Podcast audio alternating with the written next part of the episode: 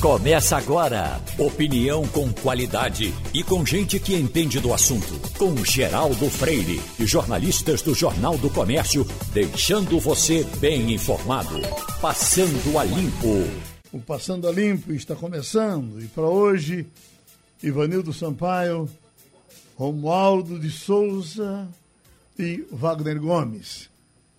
Uh, Wagner, vamos puxando o Romualdo para esse assunto que ele acabou de comentar, essa questão da, da terceira via. Os partidos estão reunidos agora em Brasília, ou alguns partidos, para discutir essa, essa terceira via. Uh, falamos, e me parece até por inspiração de Romualdo, semana passada, e você entrou nesse assunto de Rodrigo Pacheco, mas a, a, a impressão que, que dá é que Rodrigo Pacheco caiu em desgraça logo, porque a primeira tarefa que foi dada a ele, que foi de presidir a, a, a comissão que organizava a, a, questão das vacinas, mas ela, ela entrou e não chegou a sair, não chegou a entrar, e ninguém sabe o que foi que aconteceu. Então significa que, que, que Rodrigo Pacheco possivelmente não terá perfil para segurar uma, uma missão tão difícil quanto essa que se exige de um apaziguador, mas ele tem que ser muito mais do que um apaziguador, não entende assim? Bom, eu digo por aqui, viu, Geraldo? Pois não. Que está havendo uma mobilização dos chamados partidos de centro, de centro para a direita, um pouquinho para a direita, e de centro para a esquerda, um pouquinho para a esquerda. Como o Tucanato, o DEM, o Partido Verde, o Podemos, o Cidadania, que são partidos que entendem que se não houver uma terceira via, se não houver uma terceira via, o país vai desembocar na bica que, é, que, que vai desaguar essa política ou no colo de Lula ou no colo de Bolsonaro. O danado é que essa, esse grupo de centro aí, um pouquinho para a direita, um pouquinho para a esquerda, está ignorando uma força política muito importante no Congresso Nacional, pelo menos para votações, que é o Centrão. Então, o Centrão, que dá as cartas durante as votações, ainda não tem uma definição, mesmo dizendo assim: tem gente do Centrão que está apoiando a candidatura do presidente Jair Bolsonaro à reeleição no Centrão tem poucos partidos, poucas legendas que apoiariam a candidatura do ex-presidente Lula, e no Centrão é, ainda e o Centrão ainda não foi chamado para essa reunião dos partidos que são considerados aí, não é, Geraldo, essa, é, essa alternativa de uma terceira via. E é bom lembrar que nesse argumento nem se falou ainda no PDT, que tem em Ciro Gomes o seu fiel escudeiro e que quer ser candidato a presidente da República. Ô, Romualdo, e esse centrão, e, e Bolsonaro é, é, mais centrão do que todos os centrões do mundo, é, ele na eleição para Bolsonaro, ele estava totalmente escanteado, as pessoas nem notavam, nós nem notávamos que, que Bolsonaro era centrão, e de repente, é, você há de se lembrar, chegou um momento que disseram, bom, Alckmin juntou todo mundo e agora Alckmin dispara. Mas havia um desgaste enorme do Centrão perante a população. Será que esse negócio de Bolsonaro ter entrado no Centrão, ter eh, eh, vulgarizado mais ainda essa, essas relações, será que isso fez com que eh, a população entendesse o Centrão como uma coisa mais positiva ou menos positiva? Que imagem o Centrão tem hoje? Eu continuo achando, eu continuo entendendo que o Centrão tem uma imagem do, do grupo, do conglomerado, do ajuntamento de legendas, que é o toma lá da cá. E que funciona muito bem o Centrão quando tem votações que distribuem benefícios, benesses. Se não houver isso, o Centrão sai fragilizado. Agora, são benesses que vão de emendas parlamentares até grandes empreendimentos. Portanto, o, o Centrão se une muito bem na hora em que vai votar, por exemplo, um projeto que coloca em risco a chamada lei da improbidade administrativa, que vamos tratar daqui a pouco. Então, o Centrão se articula bem.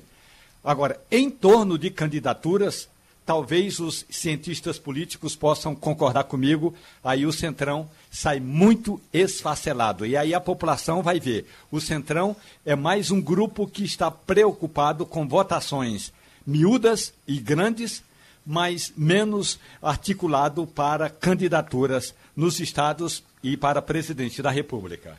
É assim, Ivanildo Sampaio? Bom dia, Geraldo. Bom dia, companheiros. Bom dia, ouvintes. Geraldo, essa história do Centrão nasceu lá atrás com o falecido deputado Ricardo Fiuza. Sempre foi uma coisa meio amorfa, sem forma, meio fantasmagórico. Enfim, o que é o Centrão? O Centrão é composto por gente da bancada da bala, da bancada evangélica, da bancada ruralista, um pouquinho de gente de direita. Então é um negócio muito difícil de você identificar.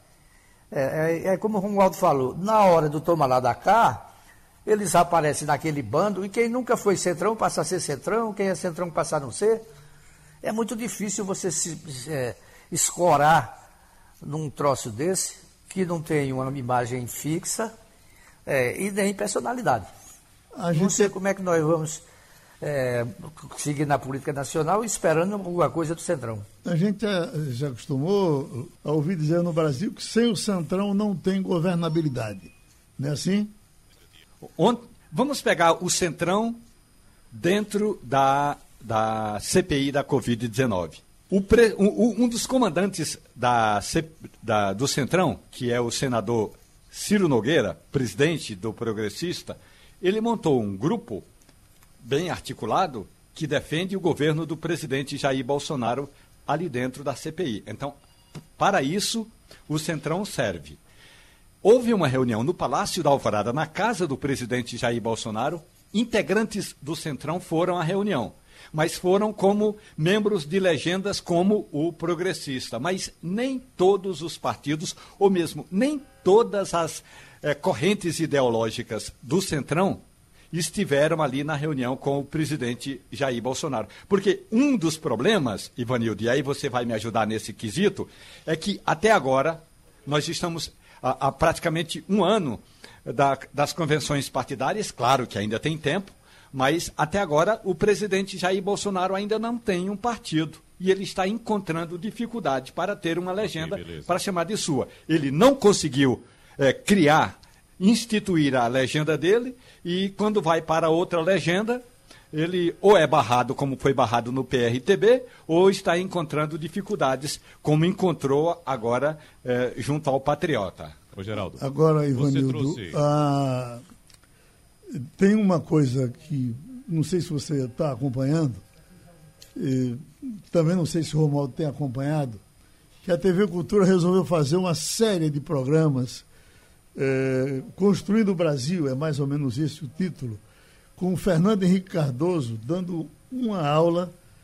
Ele vem desde Venceslau Braz, seguindo em frente. Ontem foi Juscelino Kubitschek. Mas que coisa impressionante foi o governo de Juscelino Kubitschek, eh, Ivanildo. Eh, você, é verdade, você viveu é esse governo, não foi? É.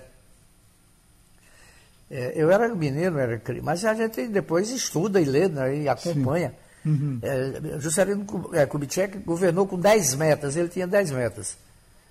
E ele cumpriu as 10 metas. Né? Uma delas era estradas. Ele cometeu um pecado que foi desativar é, o sistema rodoviário, o sistema ferroviário do país e deixou o Brasil entregue aos caminhoneiros. Isso aí foi um erro dele. Mas ele tinha um compromisso com as montadoras de automóveis que estavam chegando de construir estradas que o Brasil não tinha. Uhum. Mas, de qualquer maneira, a gestão de Juscelino Kubitschek foi uma gestão é, produtiva, Abenço abençoada por Deus, não é? Porque tudo dava certo. Né? duas, vezes, duas vezes tentaram derrubá-lo. Ele a, a, depois anistiou os conspiradores. É, enfim, era um governador, era um presidente da República, democrata, trabalhador, sério, honesto. É, eu o conheci pessoalmente, cheguei a entrevistá-lo algumas vezes. ele tinha um escritório na, na sede da revista Manchete, onde eu trabalhava, ele ocupava o nono andar. Uhum. E, e, era sempre um homem cordato, cordial, bem-humorado. Eu era fã de Juscelino. Uhum. Oi, sim. Você, citando Rodrigo Pacheco, lembrou muito bem a missão que foi dada a ele logo quando ele assumiu a presidência do Senado. Na verdade, não foi somente uma missão, Geraldo. Foi o campo com o gramado bem aparado, a bola cheia e a camisa de atacante, de artilheiro e ele simplesmente parece ter ignorado tudo isso, ou seja, uma grande possibilidade de se apresentar ao país como um grande líder.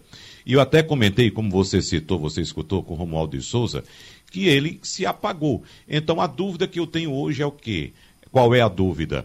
Ele está agindo como o legítimo mineiro, caladinho na dele, esperando ser chamado, ou de fato Rodrigo Pacheco não apresentou as credenciais para ser um personagem de liderança nesse processo de união do maior grupo de eleitores, Geraldo, que é aquele grupo chamado pêndulo. Aquele eleitor que não está aí vestindo camisa de ninguém, que não quer saber de discussão sobre cloroquina, que não quer saber o que é esquerda, que não quer saber o que é direita. Ele quer saber do trabalho dele, ele quer saber da mesa dele farta, ele quer saber dos filhos dele na escola e ele quer ter assistência à saúde e outras obrigações do Estado também. E é esse eleitor quem decide a eleição e é esse eleitor que está sem candidato, porque ele não quer nenhum nem outro. Então, esse passo que foi dado ontem pelos partidos que se reuniram, apesar de ser muito incipiente, foi muito importante. Porque quem sabe se por acaso não consegue um consenso pelo menos razoável ou em parte para que eles se unam. Evidentemente não será um bloco único, deveremos ter outros candidatos aí fora dessa polarização entre Lula e, e, Bolsonaro, que possa angariar essa fatia maior do eleitorado. Observe que as pesquisas apontam que uma parte do eleitorado está entre Lula e Bolsonaro. Essa parte chega a quase 50% do eleitorado, se você pegar o, o índice das pesquisas. E a outra metade, ou um pouco mais da metade, ou um pouco menos, está sem candidato. E é exatamente esse público quem vai decidir a eleição, Geraldo Freire. E já estamos com o deputado do PP de Pernambuco, Fernando Monteiro, que tem nas mãos uma enorme responsabilidade, porque é o relator da reforma administrativa. Falar em reforma administrativa, a prefeitura, numa mexidinha que está tentando dar nesse momento agora, ela já está enfrentando problemas. Tem uma, um movimento enorme agora na frente da Câmara de Vereadores. Paparazzi nos manda algumas fotos cheio de servidores que estão parados e não estão querendo aceitar uma mini reforma que a prefeitura está tentando fazer. Mas vamos começar a nossa conversa com o deputado trazendo Romualdo de Souza. Deputado Fernando Monteiro, bom dia para o senhor. Tem duas questões nessa reforma administrativa. Uma delas é que falta gente, ou seja, falta pressão na Câmara dos Deputados dos servidores públicos. Eu, eu, tenho acompanhado grupos de servidores, deputados, que estão dizendo que se não fosse a pandemia, essa reforma não andaria. De fato, está havendo alguma, alguma pressão, ainda que pelas redes sociais, deputado? Bom dia, Romualdo. Bom dia, Geraldo Freire. Quero agradecer primeiro a oportunidade de poder participar é, do programa. Para mim é uma honra todo político que, que gosta e tem a vontade de participar no programa seu, Geraldo, e aí com nós não é diferente. Então, boa, bom dia aos ouvintes. Primeiro, é um desafio. Né? Eu trato essa PEC 32 como uma modernização do Estado brasileiro. É, eu trato essa PEC como a gente levar o Brasil ao século XXI, no serviço público. Temos o serviço público de excelência, onde a gente tenha o cidadão que paga o imposto tenha seus direitos preservados. Então, eu, como presidente dessa comissão, quero levar o, debate ao diálogo. Né? É um tema muito importante ao Brasil, é um, é um tema que precisa né, ser tratado, precisa ser enfrentado por várias questões. Nós temos a questão da inovação, da tecnologia, temos a inovação de mudanças de, de, de legislações, temos que discutir condições de trabalho do servidor. Então, esse é apenas o primeiro passo para a gente trazer o Brasil ao serviço de qualidade. A questão da pressão existe nas redes sociais. Né? Infelizmente, as pessoas estão é, falando né, não do fato, mas da versão. Né? Mas a gente tem a tranquilidade e a transparência né, de poder debater com a maior clareza possível, né, com muita transparência, com muito diálogo, porque acho que o diálogo é, é importante, desde que haja respeito. Então, existe na rede social realmente uma, uma, uma pressão, mas nós precisamos né, respeitar os impostos do cidadão brasileiro, trazendo um serviço público de qualidade. E quero deixar aqui uma mensagem que todos os direitos dos cidadãos, dos servidores públicos já adquiridos serão mantidos.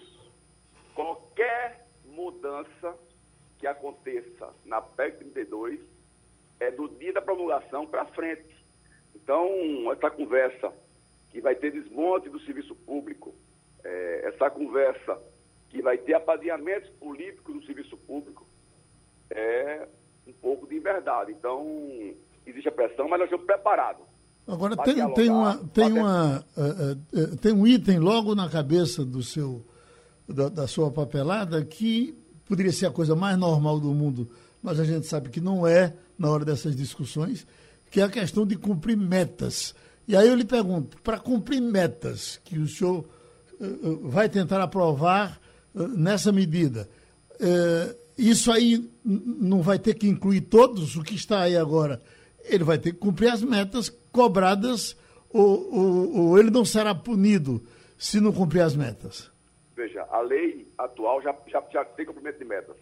Tá? A lei atual já existe né, a, o desempenho. Nós vamos aperfeiçoar, trazer ao mundo moderno. Vamos trazer ao século XXI. Vamos trazer, vamos discutir como é que a gente vai ter o servidor de ter o maior respeito ao servidor público. Muitas vezes ele, ele não trabalha, ele não tem condições de trabalho. Um radialista não pode desenvolver um, bom papel se ele não tem uma, uma rádio é, é, é, que dê condições, que não tenha, que possa, que não possa transmitir bem, que não tenha um bom microfone, que não tenha um bom retorno. Como, então existe serviço. Você debate, então, a comissão da PEC T2, ela vai debater isso. Vai debater a segurança do servidor, vai debater como é, é, é, desenvolver exatamente dois regimes, porque, vou repetir, todos os direitos dos servidores públicos atuais estão, vão ser mantidos integralmente. Isso não vai ser mexido. Então, agora, vai ter que discutir como vai ser essa transição, mas eu quero deixar aqui, assim, a tranquilidade, muita tranquilidade. Nós estamos preparados para o debate e nós precisamos respeitar o cidadão brasileiro que paga uma carga de impostos muito alta, 33,17% do PIB brasileiro é de impostos. E a gente tem que ter um serviço público de excelência. Wagner. Deputado Fernando Monteiro, aproveitando já a sua deixa a respeito dos impostos, nós fizemos aqui várias entrevistas, vários debates a respeito, inclusive, da carga tributária e também da reforma tributária, que também está em curso. E vários especialistas que nós ouvimos não atacam diretamente a carga tributária no Brasil, como, por exemplo, o senhor fez agora. Na verdade, nós temos em outros países do mundo cargas tributárias mais altas do que as nossas. Por exemplo, nos países nórdicos europeus, essa carga passa dos 50%. A diferença é que nós temos a entrega de serviços básicos do Estado ou obrigatórios do Estado de qualidade à população, o que não ocorre no Brasil. Em relação à reforma administrativa aqui em nosso país, eu tenho é, a opinião de que essa sim é a mãe de todas as reformas. Antes da reforma tributária, antes da reforma política, primeiro eu acredito que temos que arrumar a casa para depois pensar em outras coisas. Agora, em relação ao andamento da reforma administrativa, nós tivemos no início desse mês, ou finalzinho de maio, um certo ruído na, na condução da reforma administrativa. Primeiro, o ministro Paulo Guedes chegou, inclusive, a telefonar para o presidente da, do Senado, Rodrigo Pacheco, informando que o presidente Jair Bolsonaro não queria mais o andamento da reforma tributária e mandou dar uma certa brecada. Depois ele voltou atrás e disse: não, vamos tocar sim. Eu queria saber do senhor se essa questão administrativa, política, já está superada e a reforma vai andar, mesmo com a situação em que o Brasil se encontra nesse caos provocado pela pandemia? primeiro, a reforma vai continuar. Né? Eu não enxergo né, dessa maneira. Né? Em nenhum momento né, foi nos passado né, essa questão de não andar a PEC 32. Né? Tanto é que ela é uma PEC do governo, foi o governo do presidente que colocou essa PEC em debate. A Câmara tem todas as condições né, de fazer um debate amplo, né, de debater e ouvir exaustivamente, porque é um tema importante. A gente dá um passo, trazer o Brasil a um serviço público moderno, trazer o Brasil a um serviço público de excelência, onde as pessoas que pagam seus impostos tenham serviços públicos de qualidade.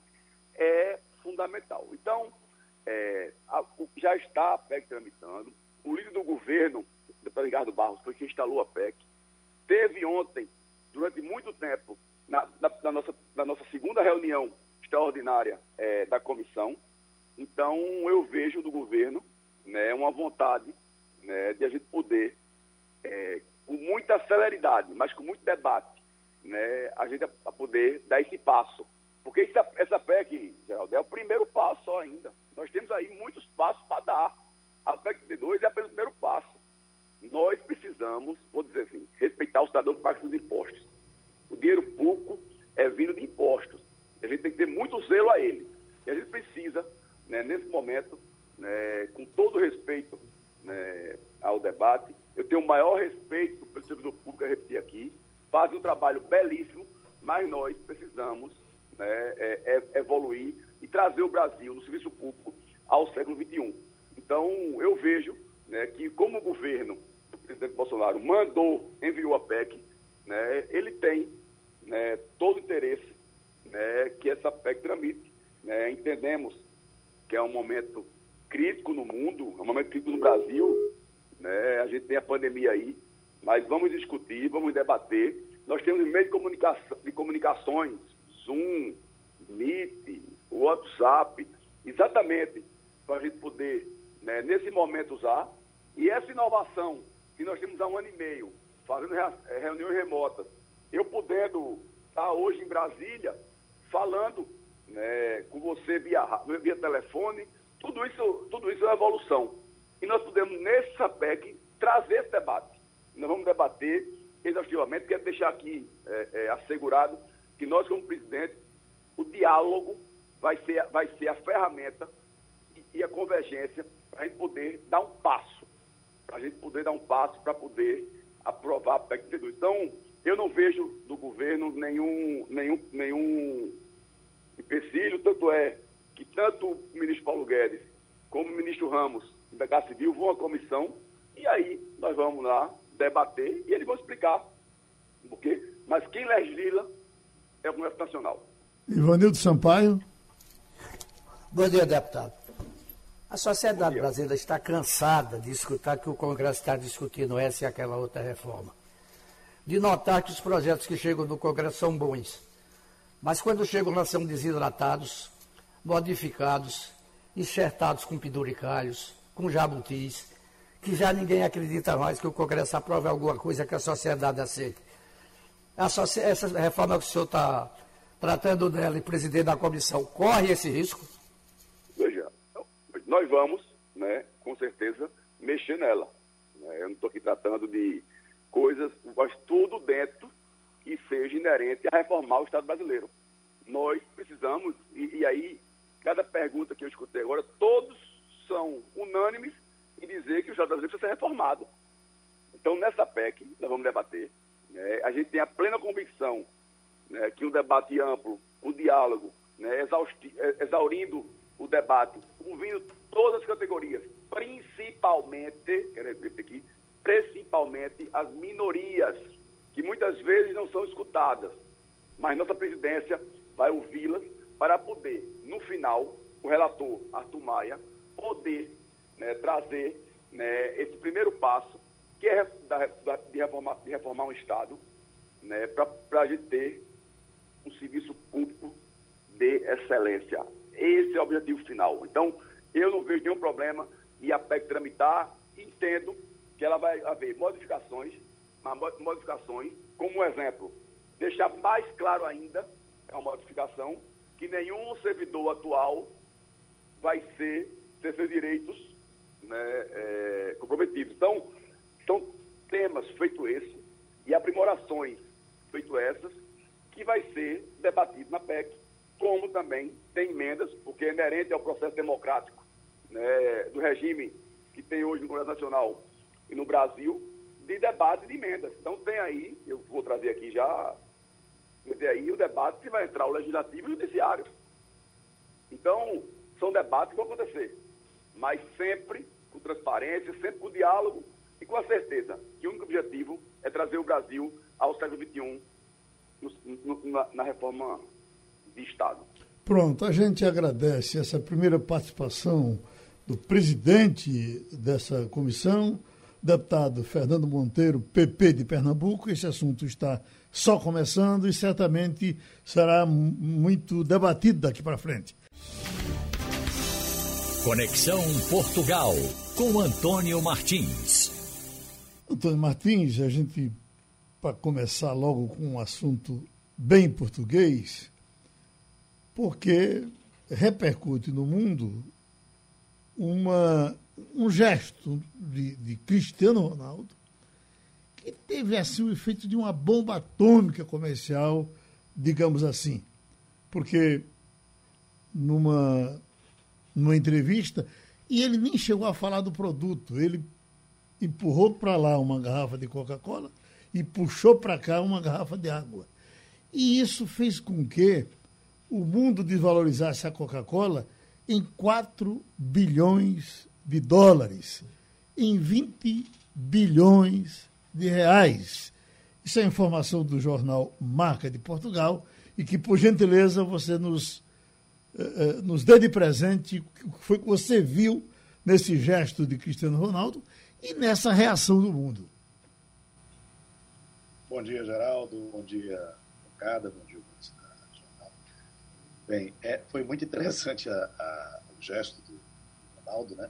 Você vê que ele olha assim para o lado, que, não sei se percebendo quem é que estava ali dos patrocinadores, a Coca-Cola é um dos principais patrocinadores da, da Copa, e simplesmente muda a, a, as duas garrafas de lugar, tira pega a água e diz apenas água. Né? E foi suficiente para essa queda das ações, caiu 1,6%, caíram 1,6% as ações da Coca-Cola, que tinha acabado de abrir ali, ou estava perto de abrir, o pregão em Nova York.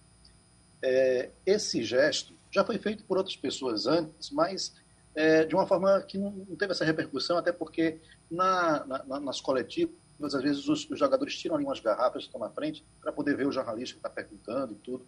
Mas não era o caso dessa entrevista do, do Ronaldo, porque era Zoom. Né? Então era como nós estamos fazendo aqui agora, então não tinha tanto, tanto não, não atrapalharia tanto assim a, a, a posição das garrafas. Né? Mas ele fez isso e já virou um gesto, né? como tudo que, que, que Ronaldo faz, que o Cristiano Ronaldo faz, já virou um gesto que estão a chamar de fazer um, um cristiano.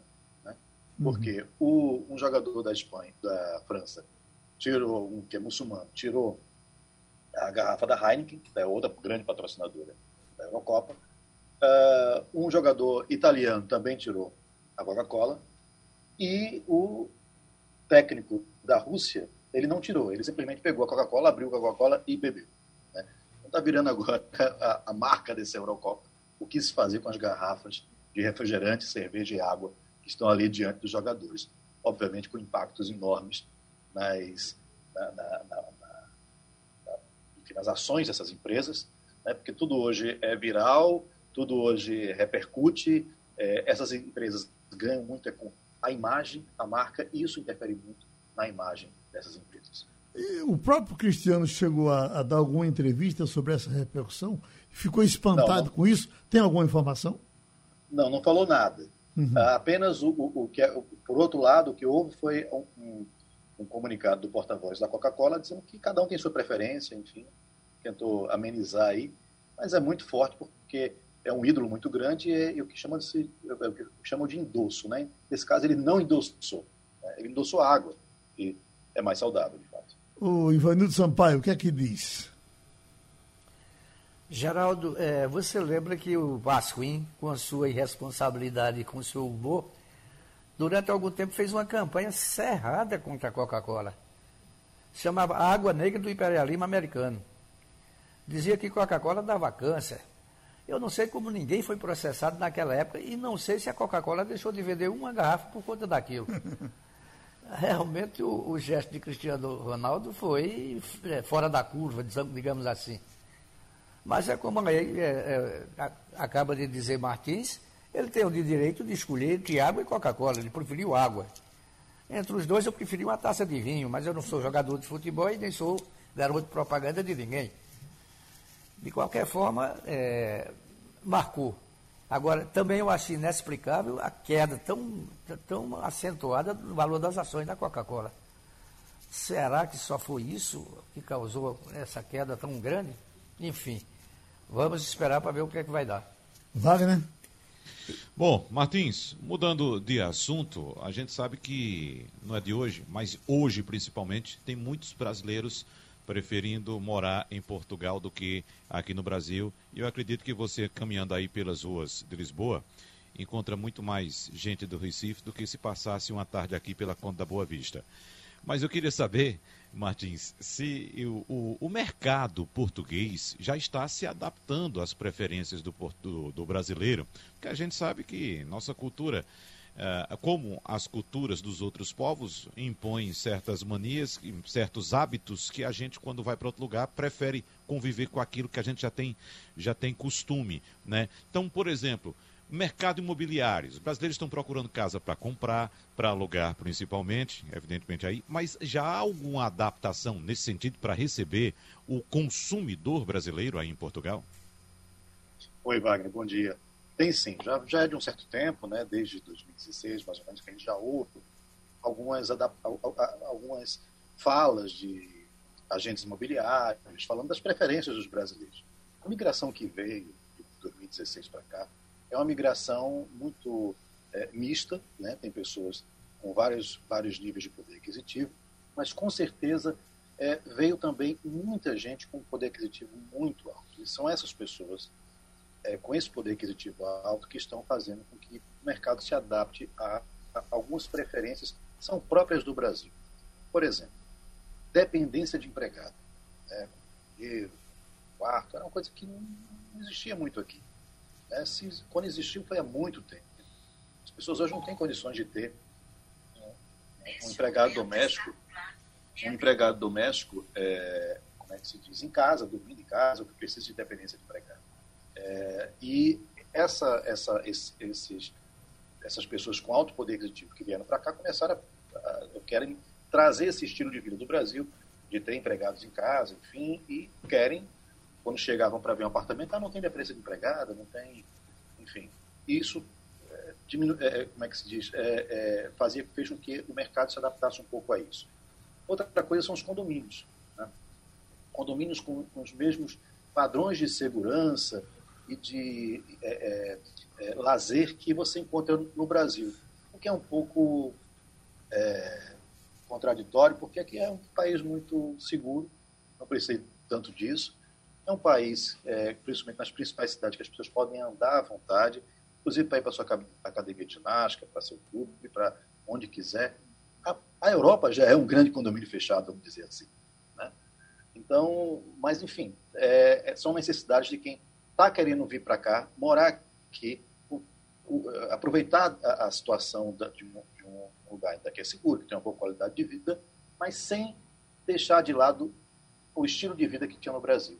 Isso é um pouco complicado, eu acho, às vezes, porque quando a gente muda de país, a gente quer, na realidade, uma nova experiência. E mudar o estilo de vida é uma das, das grandes riquezas de você migrar. Romualdo de Souza. Antônio Martins, muito bom dia para você. Eu pensei que você fosse falar do hábito da, de alguns brasileiros da chamada varanda gourmet, o que, convenhamos, é uma. É lamentável deve a tal ter, da que varanda deve ter gourmet. condomínios, não? Hã? Deve ter. Que tem esses É, a varanda gourmet, o cara monta aí, ali uma- Tem a varanda gourmet, né? é, na, na varanda, ele faz o churrasquinho dele, mas em compensação, quem mora nos andares superiores, mesmo que não queira, não tem como afastar aquela fumaça da porta de casa. Mas eu queria falar sobre os coiotes. Os coiotes mexicanos, Martins, já são uma instituição regulamentada em algumas províncias no México. Eles pagam impostos, geram renda, estimulam o comércio na fronteira e também favorecem o transporte de uma cidade até a fronteira com os Estados Unidos. Agora a gente está sabendo, Martins, que já tem brasileiro agindo como se fosse o coiote para internalizar brasileiros que querem entrar em Portugal, é isso? Exatamente, Romualdo. Foi presa semana passada uma brasileira que casada com um português é, e que ela fazia essa, esse agenciamento, né? para trazer pessoas para cá, prometendo emprego, prometendo, enfim, alojamento, conseguir tudo. E ela, é, enfim, co cobrava para isso, né? Depois levava para casa dela, para depois conseguir é, esse tal emprego, essa, esse tal alojamento e a pessoa ficava um pouco ali à mercê da, da, daquela situação e depois via que não tinha nada do que ela tinha prometido, ou que as coisas não eram exatamente como tinham é, é, sido acordadas. Então, isso é um, um, um esquema que tem crescido aqui. Né? Os, as entidades de apoio à migração têm alertado uh, as comunidades que tomem cuidado, avisem as pessoas que estão no Brasil. Às vezes a, a vontade de migrar é muito grande a pessoa às vezes está numa condição de desespero, porque perdeu emprego, porque não vê futuro em algum, na, na, onde está, questão de saúde também, quer vir para outro lugar, quer ir para outro lugar, quer vir para cá, e às vezes não percebe que está sendo enganado, está sendo iludido. Né? Tem muita coisa na internet, muito, muita, muito canal no YouTube que faz esse tipo de, de, de serviço também, de dar informação, muitas páginas, mas alguns trazem é, informações que não são verdadeiras, ou informações que são, às vezes, complicadas, porque assim, ensinam a emigrar de forma irregular, né? tentando vir para cá e conseguir, para depois conseguir um emprego, vir com visto de turista, ficar aqui durante um, dois anos à espera de, de regularização, que deixa a pessoa numa, numa situação muito vulnerável, né? podendo ser, inclusive, deportada, vulnerável porque tem que submeter às vezes a qualquer tipo de emprego para sobreviver, porque muitas muitos, muitas empresas portuguesas, empresas que eu estou falando não são empresas bem consolidadas, mas assim, muitos pequenos negócios, muitos negócios que não estão ainda é, é, é, tentam explorar esse tipo de mão de obra, às vezes é, percebe que aquela pessoa está numa situação vulnerável e não paga o que deve ser pago, não não não recolhe a, a, a, as contribuições para previdência e, e para o imposto de renda, e aquela pessoa fica numa situação vulnerável, sem nenhum tipo de cobertura. Né? Então tem que ter cuidado, tem que procurar muito bem, procure as, as, as instituições, como, por exemplo, a Casa do Brasil é, é, é um lugar que pode ajudar bastante, tem muita informação, e outras entidades que, o próprio consulado né, português, que pode ajudar de uma forma mais, é, como é que eu vou dizer, com informações que são informações corretas. Porque nesse momento a informação é fundamental para que a pessoa não caia numa roubada. Martins, o São João está chegando e aí eu lhe pergunto, eh, eh, qual a, a, a semelhança com a, a falta que a festa faz ou com o gosto que a festa tem de Portugal, entre Portugal e Brasil? Da festa? Sim. Desculpa, eu digo, o, São João. Ah, sim, sim. Pois é, né? O São João aqui, é, bem, em Lisboa é mais o Santo Antônio, né? É, é a grande festa. O Santo Antônio aqui é, é, é, é chega a ter parada na, na Liberdade, com os bairros uh, mostrando, fazendo uma espécie de desfile, né? Com, com, pequenos carros alegóricos, as pessoas fantasiadas, mas é, com roupas típicas aqui de Portugal, são fantasias tipo as nossas carnaval, não é exatamente isso, mas é mais coisas é, do folclore português. E que tem, inclusive, concurso, qual é o bairro, a freguesia que, que ganha naquele ano, tudo. É, tem muito arraial, né? é época da sardinha, tá? então as pessoas vão, você sente o cheiro de, de sardinha por toda a cidade, como a gente sente também de, de fogueira no São João. Uhum. No norte do país, no, Porto, é que se comemora de fato São João. E o, tudo que a gente vê aqui no Santo Antônio, em Lisboa, a gente vai ver no São João, no Porto. Agora, a grande estrela é a sardinha. A, a, a, a, festa e a forma de se comportar é muito semelhante às vezes. Né? As pessoas gostam de dançar na rua com músicas típicas, enfim. Então, é, é, é, é, tem uma semelhança muito grande com a festa brasileira. E faz uma falta enorme. Né? Nesse momento aqui, o mês de junho todo estaria festivo, com muitos arraiais na rua. Né? Tem que lembrar também o seguinte: aqui, a, a, agora, nesse momento, o dia está indo embora por volta das 10 horas da, da noite, 9 e meia, 10 horas. Então as pessoas sairiam do trabalho e iriam direto para os arraiais para beber, conversar, enfim. Isso não está tendo agora. Pronto, Martins, um abraço bem grande. A gente teve novamente a conexão Portugal com Antônio Martins, direto de Lisboa. O Brasil discute agora a queda da lei de improbidade administrativa. Eu estou dizendo a queda, mas o que eles falam é em mudanças na lei e falam em pequenas mudanças, mas as mudanças não são pequenas. De pequenas mudanças, eu acho que quase tudo precisa, vez por outra essa lei devia ter algumas imperfeições para se corrigir, mas parece que a, a, a, dose vem muito forte aí, a ponto de prender o fiscal e, sortar, e, e soltar o bandido. O doutor Werton Saraiva é fiscal, porque ele é procurador é, regional, é procurador federal e pode nos dizer exatamente o que é que está para acontecer e se ele está tendo algum susto com a velocidade em que esse assunto está sendo tratado na Câmara Federal. Bom dia, Geraldo. Um abraço. Bom dia a todos os ouvintes. É um prazer estar aqui de volta. É, eu já posso falar? Pois não. Muito bem. Já está é, falando.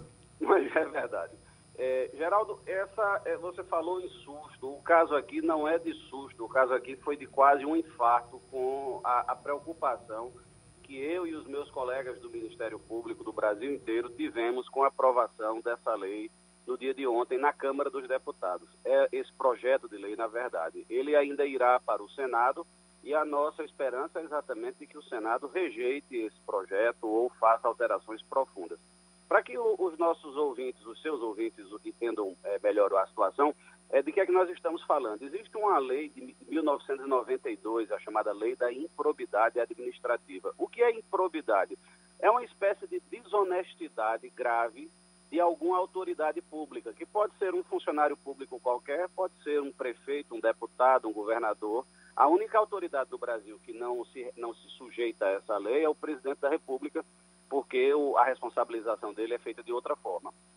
É, então, essa lei é, prevê três tipos, três formas é, básicas de atos de improbidade administrativa. São os atos do, desse funcionário público, qualquer que seja ele, que cause prejuízo ao patrimônio público, prejuízo a, ao, aos, ao dinheiro público, é, os atos que causem enriquecimento ilícito do funcionário, ou seja, o funcionário obteve algum aumento do seu patrimônio de forma ilícita, é porque recebeu algum dinheiro ilícito, ou porque desviou algum dinheiro ou algum bem é, que pertence ao patrimônio público, ou porque usou algum serviço da administração pública em seu favor. E a, o terceiro tipo de improbidade são os atos de improbidade que ferem os princípios administrativos da Constituição. Então, pela descrição que eu, que eu fiz, você percebe as pessoas percebem que são atos graves.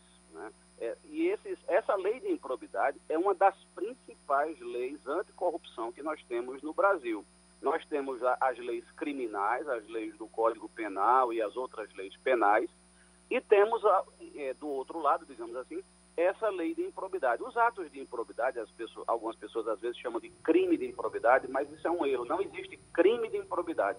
Existem atos ilegais que ao mesmo tempo são crime e são improbidade.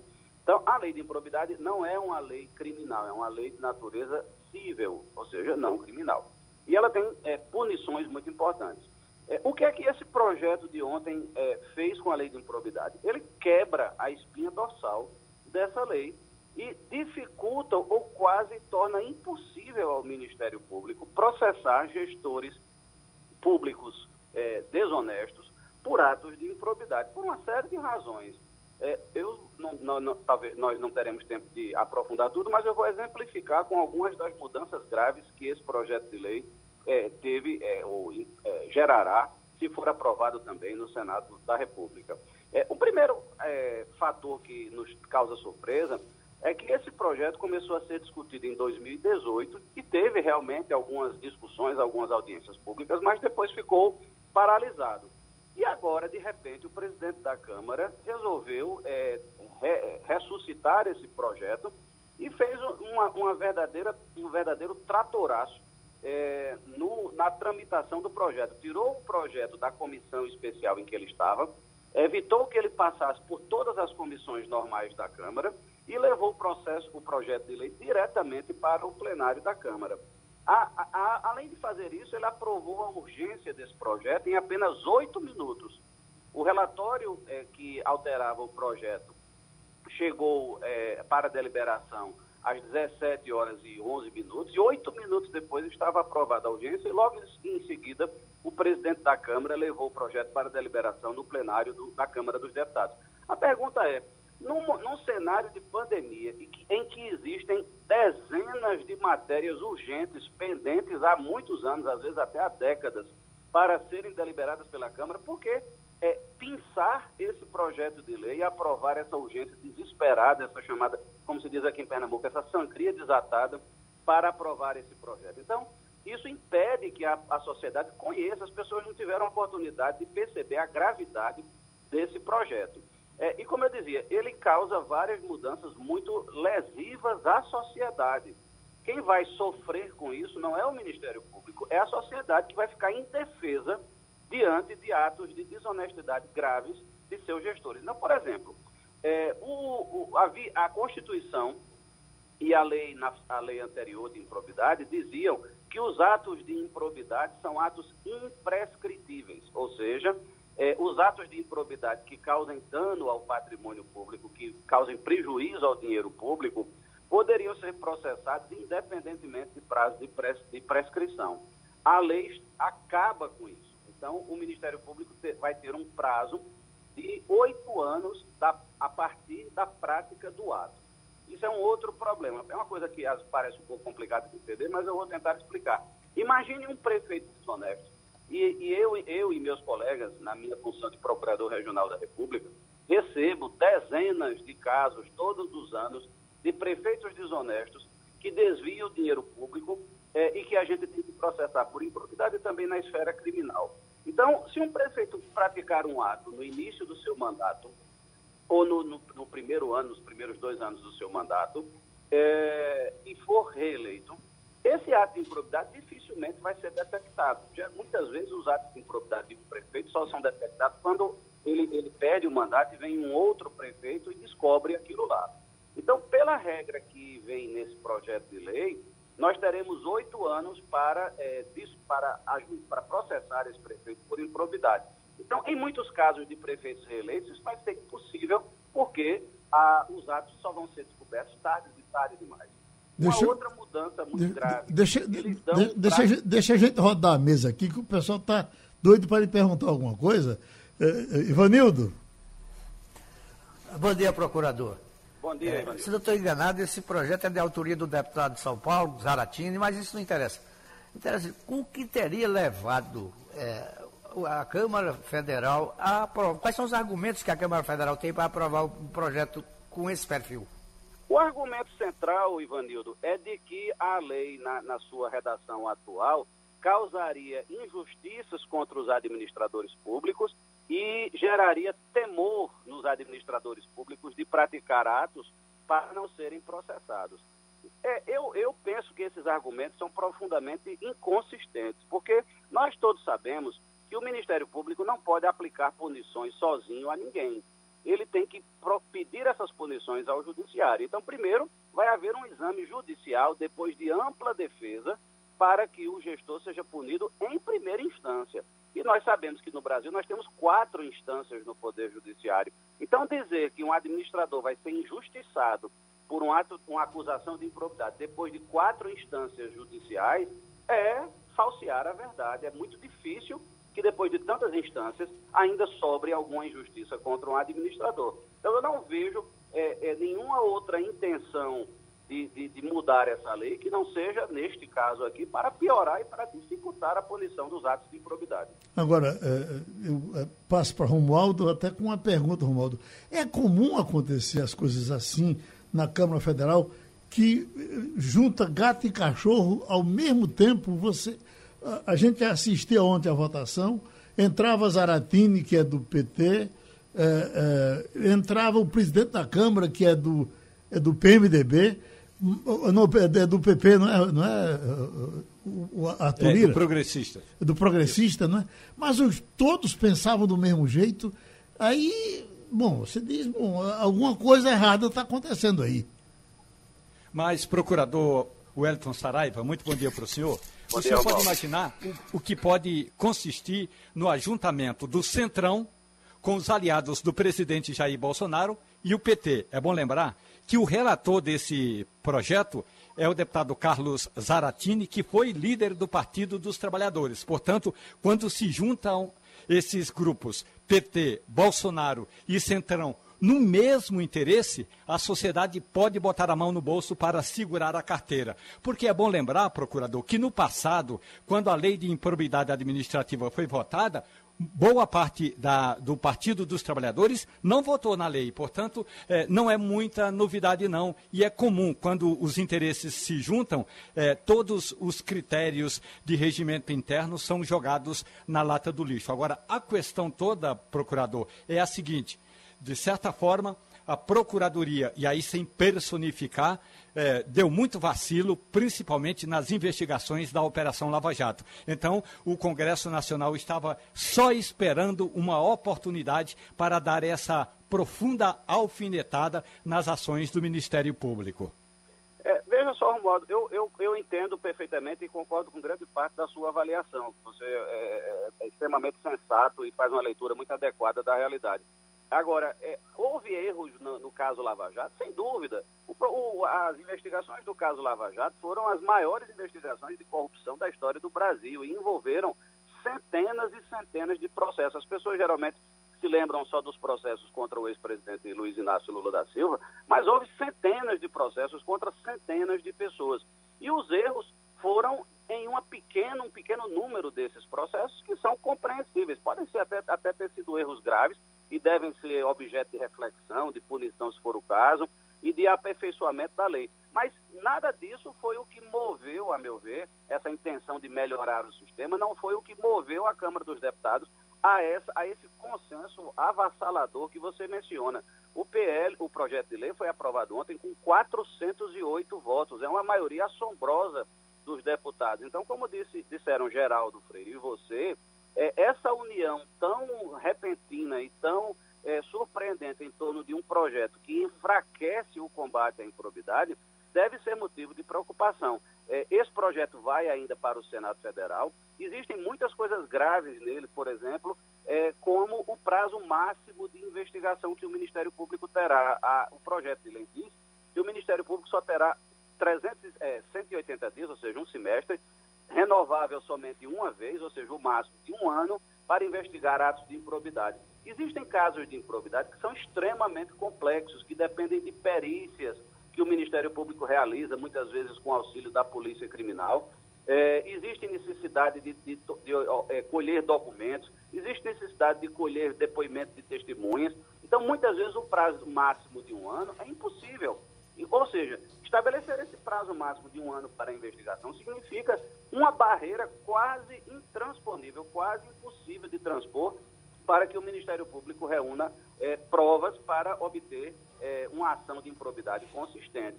Então, a sociedade tem que ficar muito preocupada é, e continuar acompanhando isso e pressionar os parlamentares, agora principalmente os senadores, pelas redes sociais, por e-mail, por carta, por telefonema, seja lá por que meio for, para que os senadores percebam a gravidade disso para a defesa da própria sociedade. Isso é muito grave o que nós estamos assistindo. O, o, o Wagner, para a gente fechar, na verdade o que a gente observa é o seguinte, que a mudança é quase, com quase tudo para proteger quem rouba e com poderes para prender quem fiscaliza. Exatamente. Exatamente, porque há, há inclusive a previsão nessa mudança de que o Ministério Público indenize quem ele está é, é, é, denunciando, caso aquela denúncia não venha a ser comprovada. Agora, o que eu quero colocar, Geraldo, é, é para o, o doutor Wellington, é que, dentre as mudanças, há inclusive quem aponte que há uma positiva, que é a exigência de que se comprove o dolo ou a intenção expressa do agente público para poder condená-lo. E eu faço essa colocação aqui para o professor, para o doutor Wellington, melhor dizendo, porque, Geraldo, você sabe muito bem quantos e quantos casos nós já acompanhamos aqui de políticos que, ao longo dos seus mandatos, ao longo de suas administrações, foram denunciados, for, transformaram-se em réus, foram condenados e, posteriormente, foram inocentados. Caso mais recente, claro, não é questão de ter sido inocentado, o caso do presidente Lula. Foi uma questão processual em que as, as condenações dele foram anuladas, mas ele não foi inocentado. Mas temos, por exemplo, um caso bastante conhecido também do Brasil, que é o caso de Fernando Collor de Mello, que sofreu um processo de impeachment e posteriormente foi inocentado. Então, esse ponto está sendo apontado por alguns como positivo, doutor Wellington. Como é que o senhor analisa? É, eu, eu, eu, eu, discordo da sua avaliação, do, do, ou da, desse relato, no seguinte sentido. Veja, é, primeiro, a gente teria que fazer um exame desses dois exemplos que você deu, que não são os únicos, nós, existem outros exemplos. Sim. Mas é, nós precisaríamos primeiro verificar quais foram as razões dessas absolvições ou da, da, da, dos motivos processuais, que no caso do presidente, do ex-presidente Lula, levaram à anulação do processo. Mas isso não é o objeto da nossa discussão.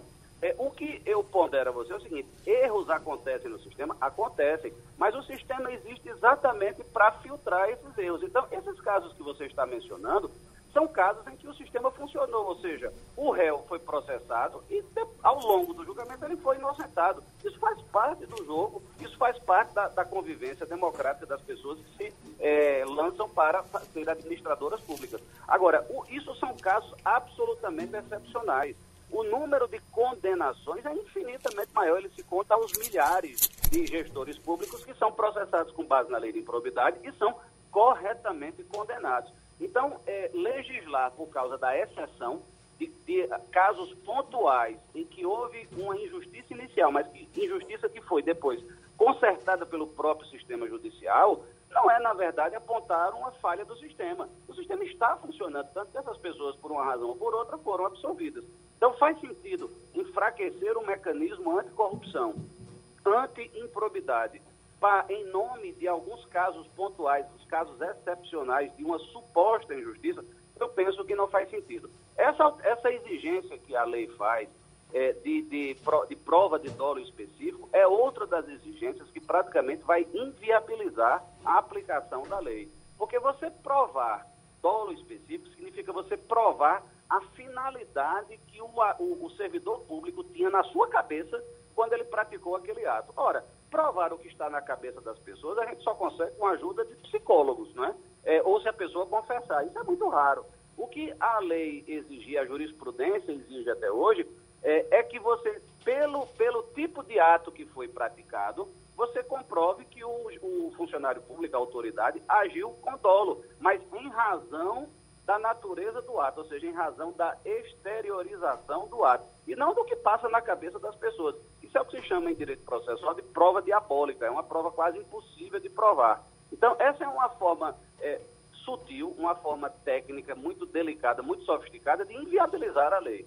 É, a jurisprudência, como eu disse, tem sido muito rigorosa na, na, na, na, avaliação dos atos de improbidade. Então, eu não vejo um cenário de injustiça sistêmica, de injustiça generalizada da lei de improbidade que justifique essa mudança. Então, como disse Geraldo, essa união súbita de partidos de, de, de espectro ideológico altamente diferente em torno do enfraquecimento de uma lei deve gerar preocupação da sociedade. Ah, o da bancada de Pernambuco, por exemplo, estão, estão nos dizendo aqui de que dos 25, eh, 20, 21 votaram 21. a favor. Imagine.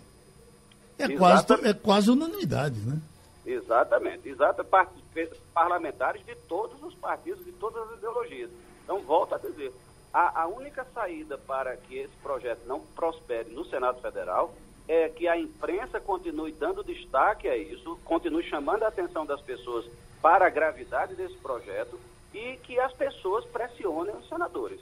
Senão, isso vai ser aprovado e, como eu disse, a sociedade vai ficar praticamente indefesa diante de atos de desonestidade praticados por autoridades públicas. Falamos da improbidade administrativa com a contribuição do Procurador Regional da República, o Elton Saraiva, e terminou o Passando a Limpo.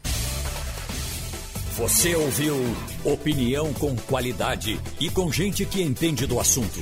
Passando a Limpo.